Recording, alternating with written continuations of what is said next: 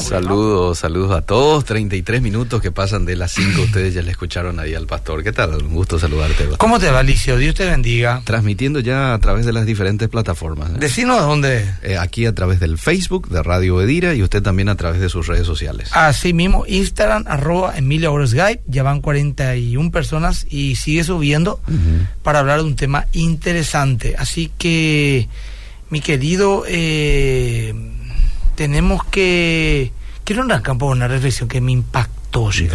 Yo no estaba muy al tanto de la farándula, digamos, internacional. Mm. Pero hoy en una reunión presbiterial en la iglesia, el pastor Federico Almada Torraz mm. me leyó un poco una reflexión escrita por un pastor, era cristiano conservador, que se llamaba, antes ahora se llama la página Joshua Enior Jiménez, un pastor, no lo conozco, pero escribió algo muy interesante, dice. Mm. Alguien tenía que decirlo y se dijo. Ahí compartí mi Facebook eh, recién. Dice, este es el cuarto matrimonio de Jennifer, Jennifer López, mm.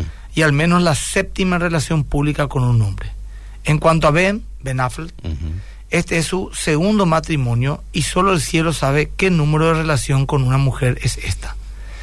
Esta es la actitud de los gentiles hacia el matrimonio no es más que una formalidad en la que entras y salís según el capricho de la carne. Lo llaman amor, pero en el fondo es lujuria, pura pasión sexual. Y como todas las demás pasiones de la carne, van y vienen.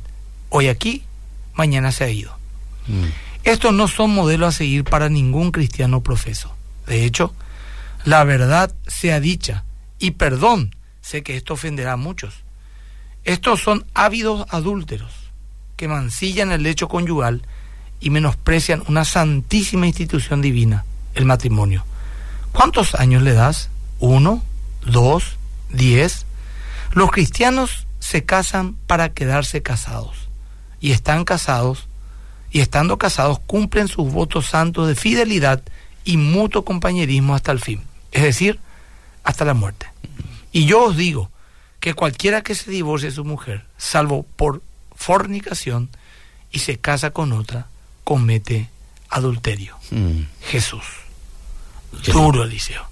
pero hay que, hay que, hay que decirlo, Eliseo. Hoy en día, claro, eh, con esto no estamos condenando a los que por alguna circunstancia tuvieron que divorciarse, sino que estamos nomás confrontando el mundo, Eliseo. Mm, cierto. El terrible mundo, Eliseo.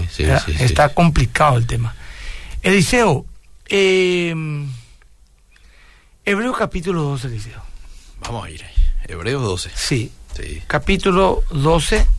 Ah, pero antes que lea Eliseo, esto le doy un tiempito a los oyentes para que puedan buscar. Mm, ¿Verdad? Bien. Eh, quiero contextualizar antes que lea Eliseo. Dale.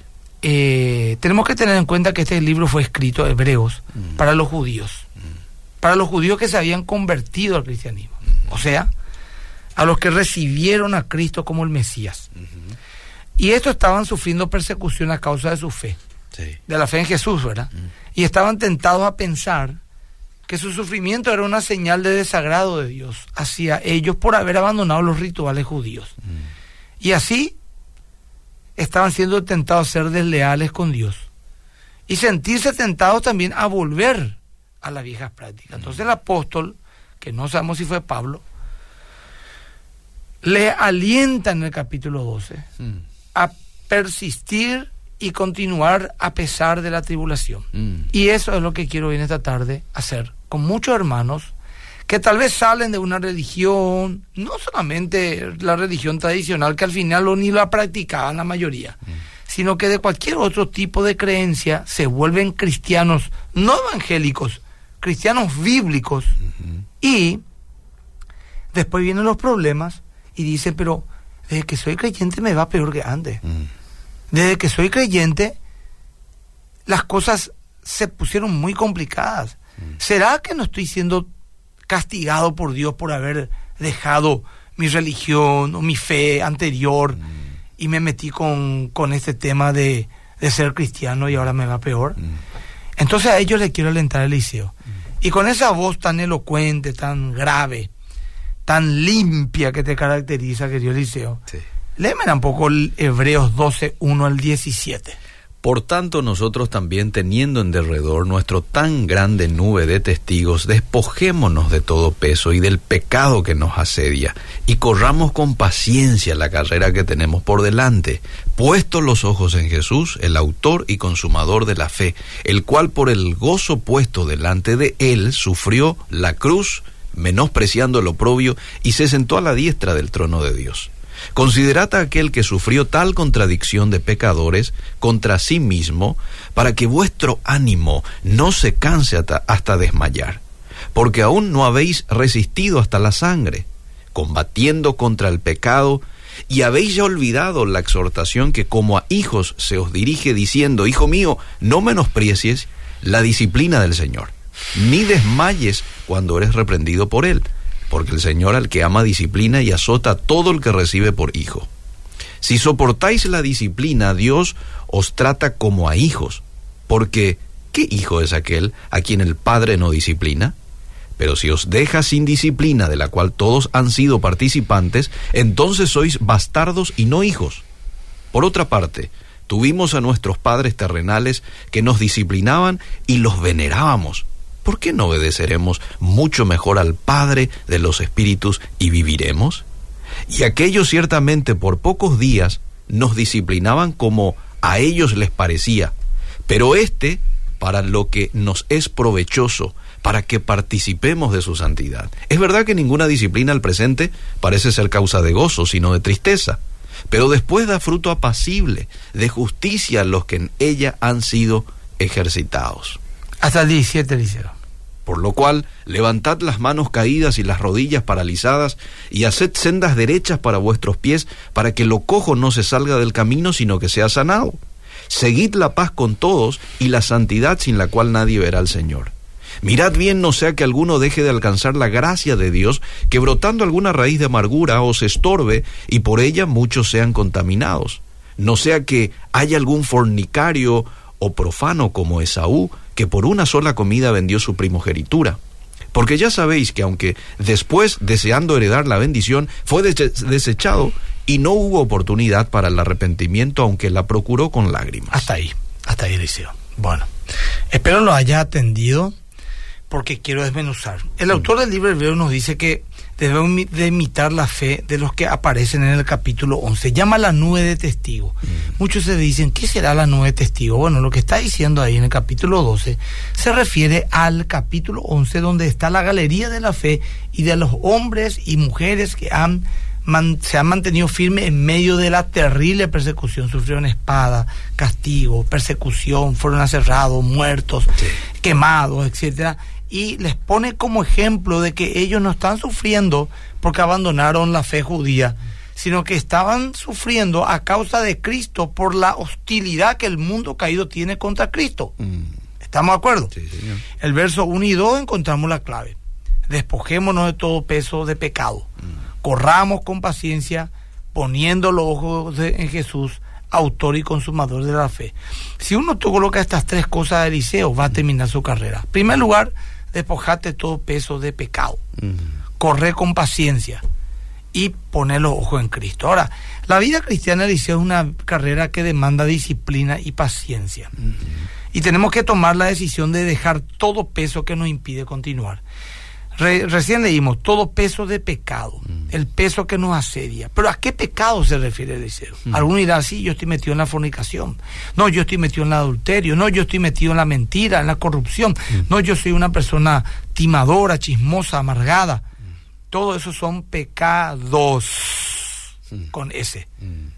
Ese no es el pecado. En este contexto, ese peso de pecado que le asedia se refiere a la incredulidad. Por eso Jesús dijo, es necesario que yo vaya para que el Espíritu venga, porque Él convencerá a un mundo de pecado. ¿Qué pecado? Por cuanto no creyeron en mí. Mm. La incredulidad es el pecado que luego ramifica todos los demás pecados. En el infierno, Eliseo, como una vez contó una persona que fue al infierno y vino a la tierra y contó lo que él vio en el infierno y que le vio a muchas personas conocidas, famosos artistas, deportistas, entre ellos también pastores, líderes, sacerdotes, gente común, y decía esta persona que que en cada, cada persona en el infierno tenía un cartel mm. que decía por qué estaba ahí. Y decía, por ejemplo, que una persona mientras gritaba y pedía socorro, decía, con un cartel decía, estoy aquí por adúltero. Otro decía, estoy aquí por ladrón. Otro decía, estoy aquí por, por mil cosas más, ¿verdad? Y supuestamente una mujer que decía yo estoy aquí por promiscua, le entraba una serpiente por sus partes íntimas le salía por la boca. Así decía esta persona que tuvo esa supuesta experiencia espiritual. Me preguntan si es cierto eso. Yo no creo que haya sido una experiencia espiritual verídica. Tal vez él cree que fue, pero no. ¿Por qué? Porque no está ajustada la palabra. La gente no va a condenarse por haber sido fornicario, adúltero, mentiroso. No la gente vaya al infierno por incrédula. Mm. Los demás pecados son las consecuencias, mm. porque cuando el filtro de la fe mm. sale en nuestro corazón, Eliseo, estamos preparados para recibir cualquier cosa. De ahí dice también primera de Juan capítulo 5, 4, esta es, esto es lo que venció al mundo, nuestra fe. Porque la fe es el filtro entre el mundo y nuestro corazón. Entonces, por eso también dijo el gran pensador C.K. Chesterton, apologista cristiano, él dijo en el siglo XIX, cuando alguien deja de creer en Dios, no es que no cree más nada, ahora está preparado para creer cualquier cosa. ¿Me explico? Entonces, el peso que el apóstol pide que se quiten todos los que le siguen a él, tiene que ser el peso del pecado de la incredulidad. Ese es el pecado pesado. Y es el pecado más pesado que nos impedirá llegar a una vida cristiana victoriosa. Mm. Las pruebas de la vida podrían llevarnos a dudar, las pruebas, las circunstancias, los argumentos en contra de Dios. Y de eso también nos habla Pablo en 2 Corintios 10, 4 y 5, que dice, llevando todo, todo argumento y llevando toda altivez y todo, toda eh, estructura en contra del conocimiento de Dios, llevando cautivo todo pensamiento a la obediencia a Cristo. Entonces la incredulidad es un pecado terrible. La fe, ¿cómo se alimenta? A través de la palabra de Dios. La Biblia dice, la fe es por el oír, el oír la palabra de Dios. Pero ¿cómo se alimenta la incredulidad? Se alimenta con el mundo. Entonces, todo lo que yo consumo, en cualquiera de sus formas, práctica, valor o filosofía del mundo, alimenta mi fe. ¿Verdad? Eh, nuevamente, si alguien avisa a mi amada esposa que estoy desde hace 10 años en este espacio, mm. eh, no la ¿verdad? Porque ahí se desconectó ya por causa de eso mi, mi Instagram que estoy transmitiendo en vivo, ¿verdad? Por eso es que no le estoy atendiendo, pido disculpas. Entonces, eh, aquí mi querido hermano, tengo que entender que le bajamos series, mm. le bajamos lectura, le bajamos, uh, todo lo que vos quieras le bajamos. Y lecturas, o sea, redes sociales, conversaciones, diversiones. Y después, no hay palabra de Dios, no hay Biblia. Entonces, ¿qué está más alimentada? ¿Nuestra fe? ¿O está más alimentada el mundo, la carnalidad? El mundo. Nos dice que miremos a Jesús, no a los hombres, no las religiones, no organizaciones, mm. ni las circunstancias. Mm. Jesús es nuestra referencia, la vida que tuvo, la forma en que cómo combatió el pecado. Es por eso que tenemos que leer constantemente los evangelios. ¿Cómo yo puedo imitar a Jesús de forma práctica? ¿Cómo puedo? Bueno, sencillo. Leamos los evangelios. Mm. Mateo, Marco, Lucas y Juan. Y la leer, digamos, a ver, yo pienso, a ver, ¿cómo Jesús actuaría en esta circunstancia? ¿Qué haría en, esta, en este momento? ¿Qué pensaba de esto? ¿Cuál sería la reacción de aquello? Mm. ¿En qué más enfatizaba él su mensaje? ¿Cómo tenía victoria en las circunstancias que le tocaban vivir? Todos esos tesoros los tenemos que extraer en los evangelios.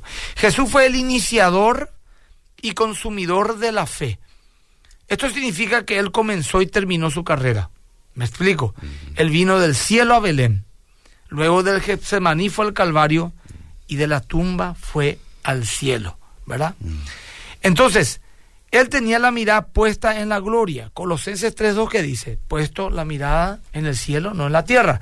Eso no significa que vivimos en un limbo, No, yo trabajo, estudio, me caso, me enamoro, tengo hijos, mm, sirvo, me voy a la iglesia, viajo, me proyecto, me voy al gimnasio, todo, todo lo que hago, todo, absolutamente todo, es buscando la gloria de Dios. Mm. Ya sea que como no beban, hagan todo para la gloria de Dios. El verso 5 que habíamos leído, y vamos a leer otra vez de vuelta, vas a leer dentro de un rato, Eliseo, el 5, el 6 y el 7. Y ahí nos da en esos tres versículos sencillos. No te complique. A la gente está en mi Instagram, arroba mil Skype, los que están acá en el Facebook de Radio Medida, los que están oyendo por la 102.1 FM, no se compliquen con lo que le voy a decir. ¿Cuál es la respuesta cristiana con respecto al sufrimiento? Estos tres versículos sencillísimos te responden por qué Dios permite pruebas, por qué Dios permite persecución, dolor, dificultad, tristeza, angustia en la vida del creyente. ¿Son acaso una señal de la ira o la desaprobación de Dios por nuestra fe? ¿Suceden por azar? ¿Cuál debería ser nuestra reacción?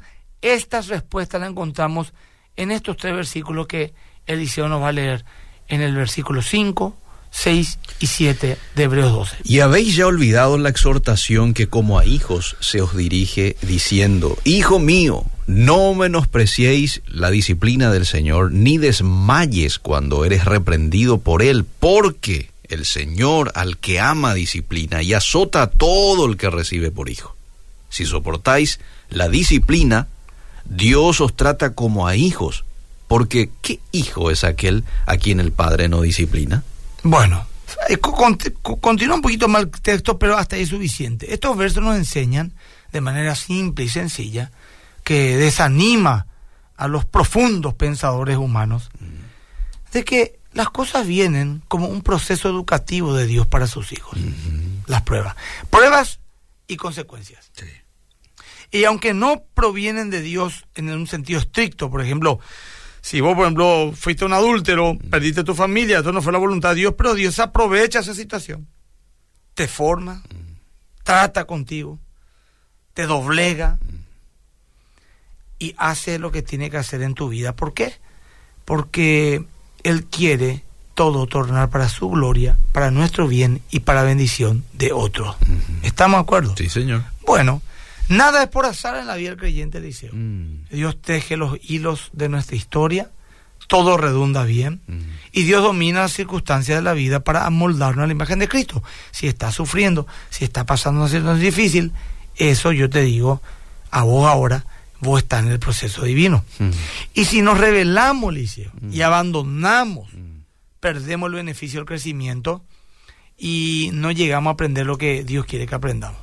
Ahora, la disciplina tiene que ver con la instrucción, con la educación, con la corrección, con la advertencia, no con lastimarte. Mm. Como por ejemplo, tu padre te da una disciplina, por ejemplo, te da un castigo moral, te quita el celular, mm. o de repente te da un cintarazo si te mereces. No quiere lastimarte, traumarte. Mm. Él lo que quiere es nada más y nada menos que formar tu carácter. Un torturador si te quiere lesionar. Un torturador no busca quitarte nada bueno.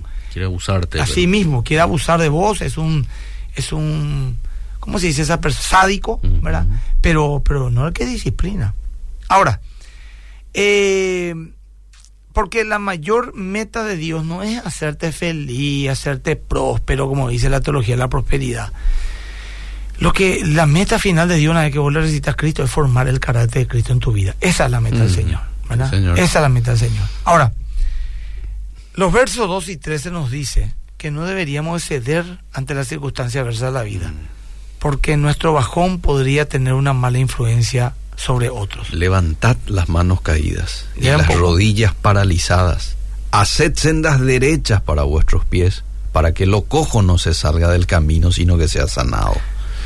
hasta, ahí, hasta, ahí, hasta ahí un ratito, Alicia. Acá me pide una, una hermana, Liz. Mm, mm. Si no se puede compartir este, este, video ahora, por ejemplo, vía WhatsApp, no sé cómo hacer. Esto es un vivo, queda en mi muro de Instagram y de ahí yo sé que hay mecanismos para poder convertirlo vía WhatsApp. Así que no sé cómo se hace, pero te ruego, Liz, que hable con algún amigo, que entienda y le pidas que te ayude. ¿sí? Puedes tomarlo, es tuyo. GH Lang decía, los cristianos que viven de manera coherente con su fe suavizan el camino de fe de los demás, pero los que no, lo llenan de obstáculos y tropiezos. Totalmente cierto, Eliseo, ¿verdad? Porque la gente se tropieza y dice, no, yo para qué voy a continuar si es todo mentira. Pero por otro lado también, si uno se mantiene firme en medio de las circunstancias y la pelea, ¿sabes qué, Eliseo querido? La gente dice, qué fácil que es seguir a Cristo había sido. Yo también voy a poder hacerlo. Pero cuando no es así, te sentí un hipócrita, ¿verdad? Bueno, luego dice, el versículo 15 al 16, cuatro obstáculos que nos lleva a la apostasía. Voy a hacer una aclaración rápida. Apostasía, herejía y profano. ¿Cuál es la diferencia? Rápido. Apostasía es abandonar la fe, es decir, yo no creo en Jesús, renuncio a Jesús, me voy al mundo, no me interesa a Jesús, no creo más en él. Es apostató de la fe. El hereje es alguien que cree en Jesús, pero cree con doctrinas severamente equivocadas. Por lo tanto, dice, yo creo que Jesús, la amo a Jesús, pero eh, eh, yo creo que él se casó con María Magdalena y tuvo cinco hijos en, la India. Esa es una herejía, pero cree en Jesús, ¿verdad? Y está el profano, de quien vamos a hablar dentro de un rato, es aquel que no valora, que no admira, que no encuentra ni un tipo de atractivo en las cosas sagradas. que, que para él no es nada la bendición de Dios. No le importa nada. ¿verdad? Eso vamos a hablar dentro de un rato. Como Esaú. Exactamente, que es nuestro ejemplo. Ahora leen un poco el verso 15 y 16 que dio Eliseo Rolón. 15, mirad bien, no sea que alguno deje de alcanzar la gracia de Dios, que brotando alguna raíz de amargura os estorbe y por ello sean, por ella muchos sean contaminados. No sea que haya algún fornicario o profano como Esaú, que por una sola comida vendió su primogenitura. Bueno, los cuatro pecados para que nos lleve a la apostasía, al abandono de la fe. Primero, es dejar de alcanzar la gracia de Dios. Cuidado que no dejando de alcanzar la gracia de Dios, dice. ¿Qué significa eso? Gente? ¿Cómo eso se aplica? Esto se refiere a la persona que parece ser cristiana. Habla como cristiano. Profesa la fe cristiana. Pero en realidad nunca ha nacido nuevo. Ha llegado muy cerca a la salvación de la gracia, pero nunca la ha recibido. O si ¿cómo puede ser? Eso sí puede ser. Ocurre.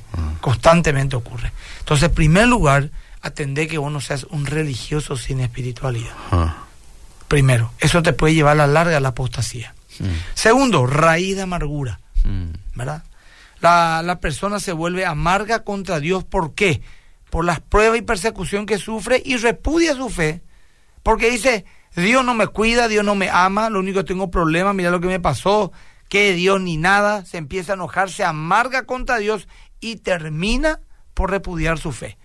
Mm. Esto es un pecado gravísimo porque se vuelve contagioso. Mm. Otros, contaminados por la amargura, pueden tomar el mismo camino. Pero pocos tipos de personas, mi querido Eliseo, mm. pueden destruir la vida de otros como el amargado. Pocos, pocos. Entonces el tercero es la inmoralidad. ¿verdad? ¿El verdadero cristiano puede caer en inmoralidad sexual? Sí puede caer. Pero si no reconoce su culpa y no se aparta pronto, caerá en un grave pecado mortal mm. que lo llevará a la apostasía. Por ejemplo, vamos a mirar cómo hay una relación directa entre la apostasía y la inmoralidad. Vamos a leer 2 de Pedro 2.10, por ejemplo, Eliseo. La gente que está tomando seriamente esto,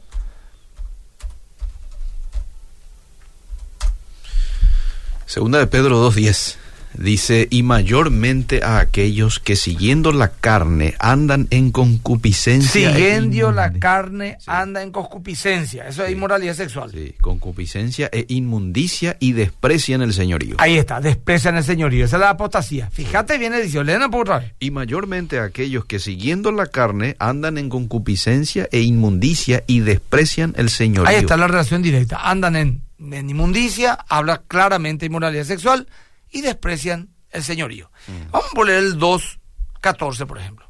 ¿De segunda de Pedro? Sí, siempre. Dice, tienen los ojos llenos de adulterio. Ahí está, la inmoralidad. No se sacian de pecar, seducen a las almas inconstantes y tienen el corazón habituado a la codicia y son hijos de maldición. Son hijos de maldición, apostataron, mm. punto. Después tiene el 18. Después tiene Judas 8, Judas 16 y Judas 18, y lo digo para que la gente anote y lo lea, ¿verdad? Ahora, El primero entonces era no alcanzar la gracia de Dios, que es vivir una religiosidad sin espiritualidad. El segundo es la raíz de amargura, la gente que se amarga contra Dios por los problemas que tiene. El tercero, la inmoralidad sexual. Y el cuarto, la, la final apostasía, es la irreligión. O sea, la, lo profano. ¿Qué es lo que es lo profano? ¿Verdad? Esaú. Esaú era un hombre que no tenía un verdadero aprecio por la bendición de Dios. Lo cambió voluntariamente por la gratificación momentánea de un plato de lenteja. Ayer, vos sabés que escuché un, estudio judío muy interesante, no sé si es así, pero dice que el plato de lenteja es un plato de luto.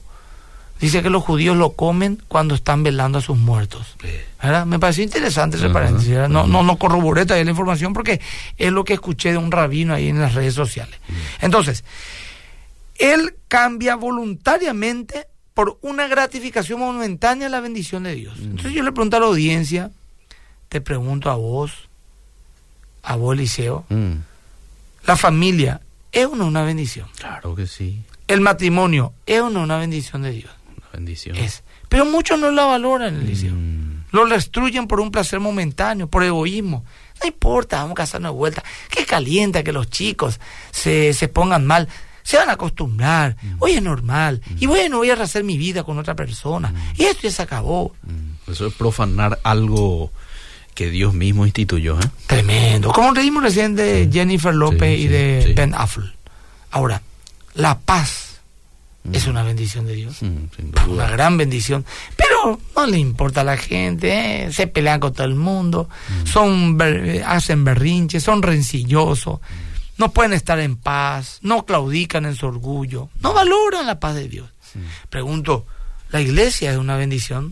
Sí, es una bendición. Por más de que esté llena de hombres y mujeres imperfectos y que tengan sus errores, la iglesia es el cuerpo de Cristo. Mm. La iglesia es la manifestación de Cristo en el mundo. Mm. Y es una bendición, pero muchos no lo valoran. Me, mm. encontré la otra con una persona, después de muchos años, después de, sí, después de dos años, en el shopping. Estaba en la plaza de comida comiendo lleno el shopping. Eh. Y digo, ok, ¿Qué pasó? ¿No te va mal la iglesia? ¿No te va mal? Le dije el tipo, perdón, pastor, lo que pasa es que la pandemia, que toca aquello, que... Pero la pandemia, mi hermano querido, 2020 ponerle, 2021 ya se regularizó, 2022 estamos ya normal. No ve la cantidad de gente que hay acá. No, pero todavía hay un pico. O sea que el COVID se nos convirtió, hermano. Está en la iglesia nomás, no está en los shopping, en la discoteca, en el estadio. El COVID es cristiano, se convirtió al cristianismo. Solamente está en la iglesia. No está en el shopping, el tipo se va al shopping, hay miles de personas comiéndose alrededor. Se va al estadio a ver un partido de limpia cerro, gritan, cantan. Se va a, una disco a bailar, camina por las calles. Pero él no se queda a la iglesia por el COVID porque está con un pico, con una cuarta ola. Ahí es peligroso. Déjense puede hinchar gente. O se convirtió el COVID, ahora es Ujier. Gran siete, hermano, perdón. Bueno. Está bien, Edicio, ya sé, ya que me estás mirando mal, pero bueno. el tema acá, mi querido, la iglesia eh, no se congrega más, no la apoya, no la apoya ni económicamente ni con su tiempo. Mm. Y hay que hablar claro, aunque muchos digan que es una manipulación. La iglesia se valora apoyando económicamente, poniéndose. Mm. Cada uno según puso su posibilidad. A nadie se le pide que ponga más de lo que puede. A nadie. A nadie se le. Bueno, una iglesia seria, una secta, pues se te pide cualquier cosa. Pero esos hermanos que tienen mucha plata, mucha plata tienen que poner. Mm. Los hermanos que no tienen tanto dinero, lo que pueden tienen que poner. La gente que, que no da su tiempo a la iglesia, tienen que prepararse y capacitarse y ser ujier, ser maestro de niños, ser evangelista, ser servidor, ser intercesor, ser eh, profesor de estudio bíblico, ser administrador, eh, ir a contar la ofrenda para ayudar a la parte administrativa, voluntariado eh, eso es valorar algo sagrado llamado iglesia. Sí, señor. Entonces, mi querido, así la apostasía no tiene un verdadero aprecio por las cosas espirituales. Mm. Eso es por, profano, no valorar ni respetar las cosas sagradas. Renuncia voluntariamente a Cristo para seguir su propio camino. Y así fue Saúl. No valoró la bendición, lo vendió por un momento, mm. una circunstancia y una y aunque después quiso recuperarla, ya no fue suficiente. Él demostraba un carácter débil y profano, o sea, un carácter sin aprecio por la bendición de Dios. Bueno, Eliseo, Leen un poco, por favor. Mira que hay cantidad de mensajes. Y acá mi Instagram reventó. Julio Roberto Bejares es un nacido de usted, no se pierde ningún programa suyo. ¿eh? Muchas gracias. Buenas tardes, una consulta. Eh, bendiciones, todos los casados pasamos muchas pruebas, pero estamos siempre firmes, siendo fieles y haciéndole felices a nuestras esposas con mucho esfuerzo. Digo que sin Dios en el medio del matrimonio es imposible seguir la carrera del matrimonio, pastores.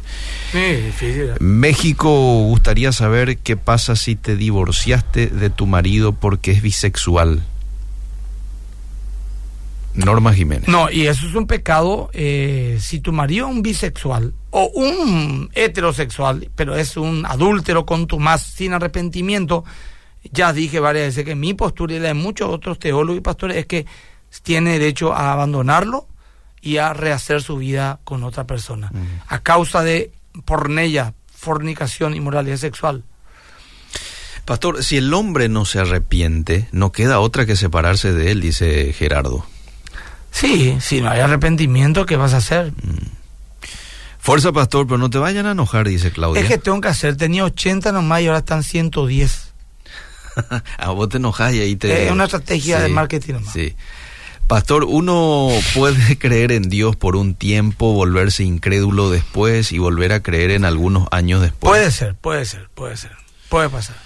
Buenas tardes. He visto un canal argentino bajándole la caña a Paraguay diciendo que somos machistas por tener una mente cerrada, refiriéndose a esa artista argentina que dejó en el piso la bandera paraguaya y agarrando una bandera LGBT que le pasaron y donde una periodista paraguaya apoya que lastimosamente somos cerrados. La, la sociedad argentina en su gran mayoría está en contra de toda la podredumbre de LGTB que promueven por el status quo de una manera vergonzosa mm.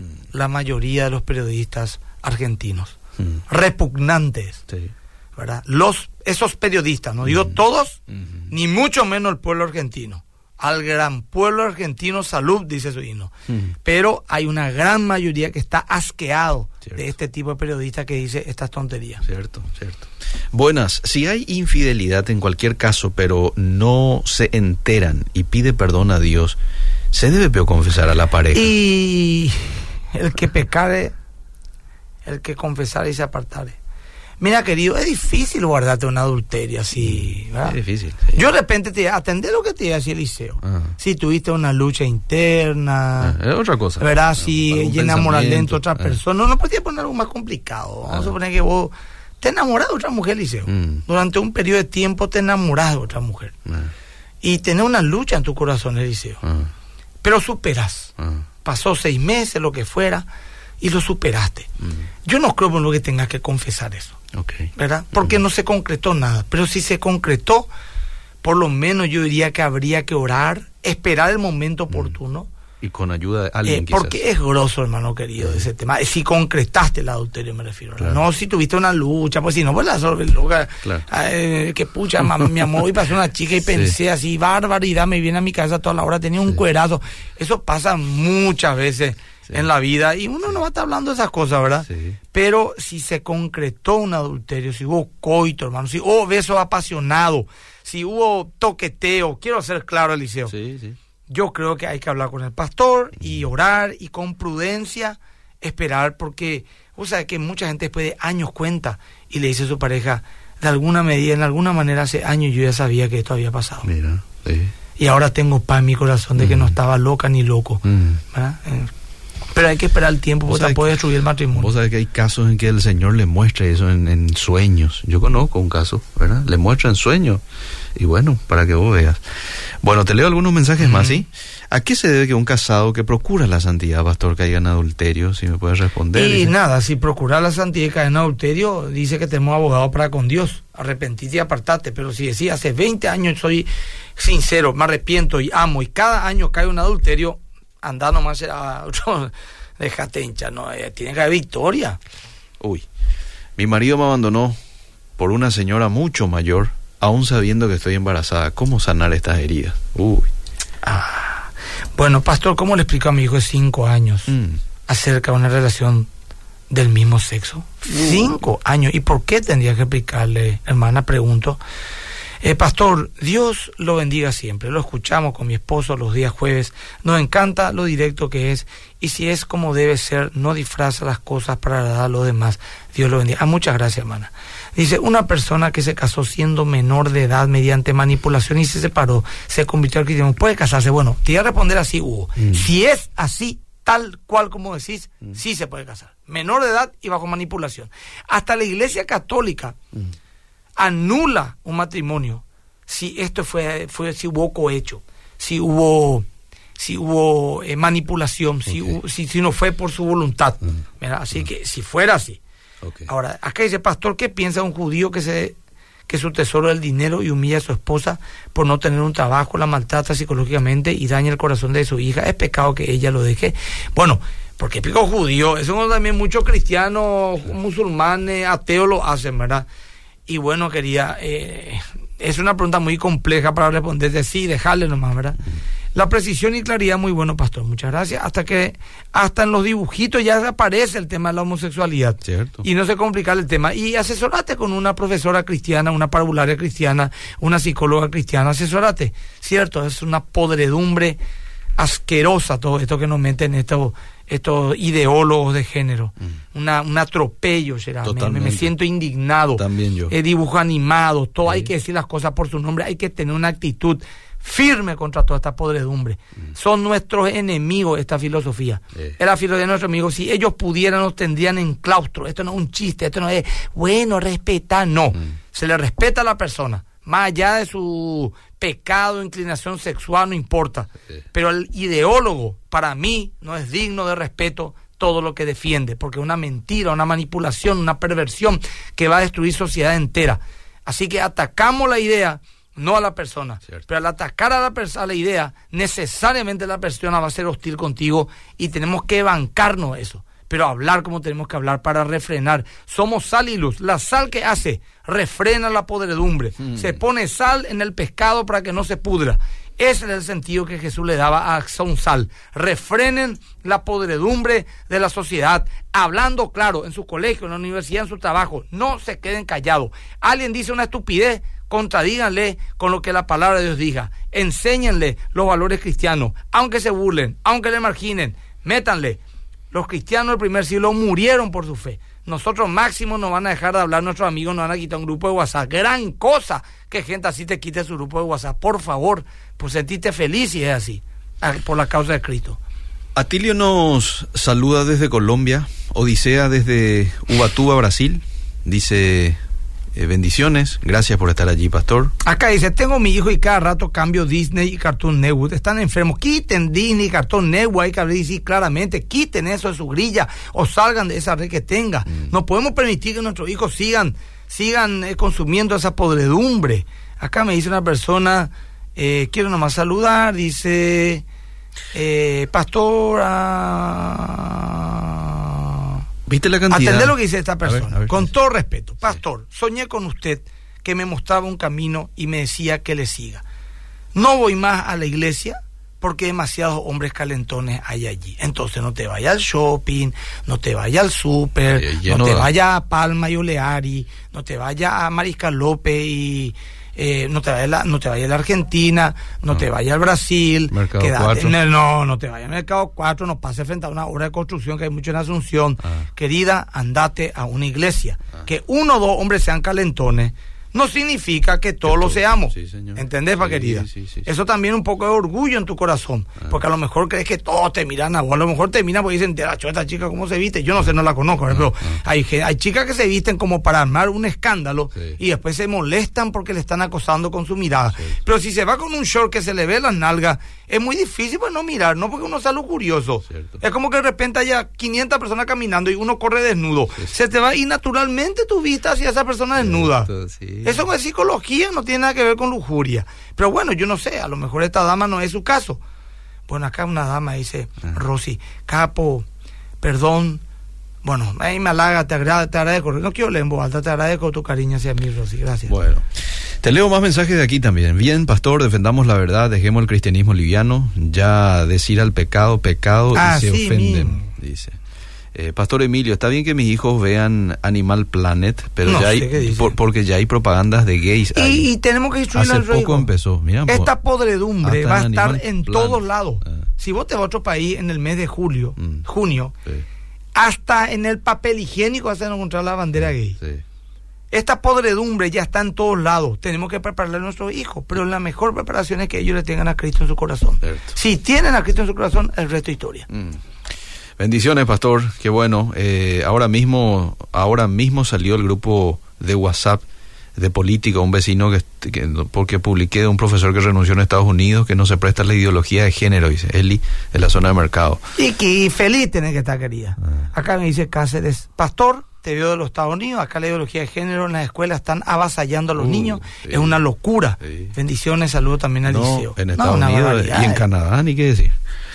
Bueno, eh, me encanta la manera de exponer a este hombre. Dios te siga bendiciendo en todo y eh, hablemos así de claro con los niños y con las niñas. Hay que decirles claramente. Yo a mi hijo todito le digo claramente. Mm. Y le digo a no odiarla a nadie no le odien, nada, esa, esa pavada. Vos le estás enseñando el odio a tus hijos. Mis hijos le aman a la gente. El mundo lo que le enseña el odio hacia los cristianos a sus hijos. Mm. Diciéndole que somos una lacra, que somos unos retrógrados, que somos, que odiamos. Eso es discurso de odio. Decirle a la gente que alguien odia porque no está de acuerdo con su idea. ¿Por qué yo, es como que yo diga, le odias al Olimpia porque sos cerrista? No, nada que ver. Ni un problema no hay. Uno le puede amar a otro de otro club y no congeniar con su club. O, le odia a los colorados porque son liberados o viceversa. Mentira. No se dejen manipular por ese fetichismo, por esos discursos, por esas palabras talismanes. Le, le odias, sos retrógrado. Esa es una estupidez. No tiene sentido.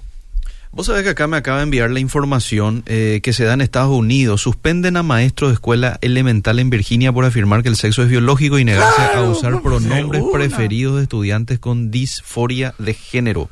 Ahora niño ya es discriminar si yo no te pregunto Eliseo, discúlpame, ¿con qué pronombre crees que te llame Eliseo? Mm. ¿Él, ella o ella? Eh. O sea, porque yo te puedo decir Eliseo. Eh. eh ¿Qué tal?